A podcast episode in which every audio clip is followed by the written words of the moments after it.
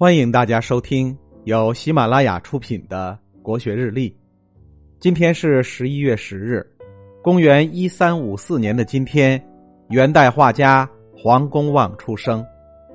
黄公望出生在江苏常熟城内一户姓陆的人家，取名陆坚。七八岁时，父亲早逝，幼年的他成了寓居常熟的温州籍老人黄乐的继子。黄乐家境富裕，却无子。九十岁高龄得一继子，高兴地说：“皇公望子久矣。”从此，陆坚改名为黄公望，字子久。黄公望从此学诗作赋，熟读儒家著作。除此之外，还涉及绘画、音律与填词谱曲。按照正常的发展脉络，他将考取功名，走学而优则仕的道路。然而，令人深感意外的是，黄公望竟然赶上了数十年的科举停摆。在袁四家，即黄公望、倪瓒、吴镇、王猛这四人中，黄公望是唯一一位曾对功名抱有过幻想的。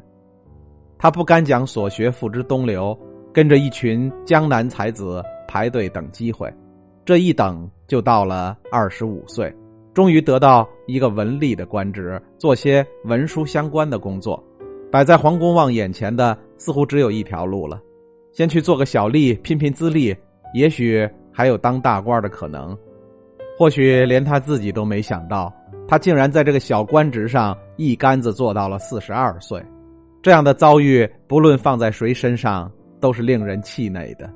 然而，不服输的黄公望在五十岁那一年迎来了生命的转机。这一年，他有幸成为元代初年文坛盟主赵孟俯的弟子。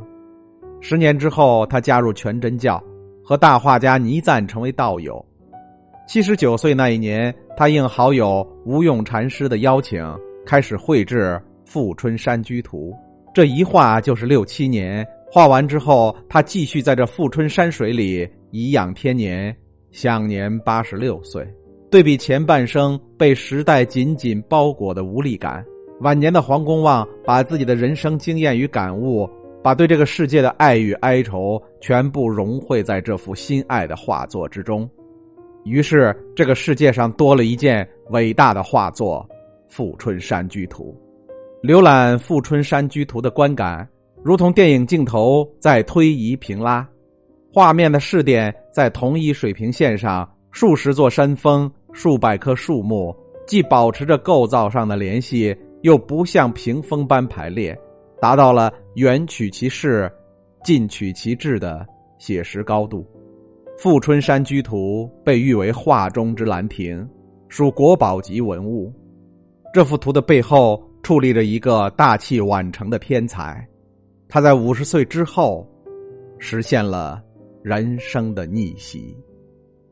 今天的国学日历就分享到这里，最后和大家推荐我的新专辑《心态王者苏东坡》，让我们透过东坡先生起伏的人生，走进无比风雅的世界。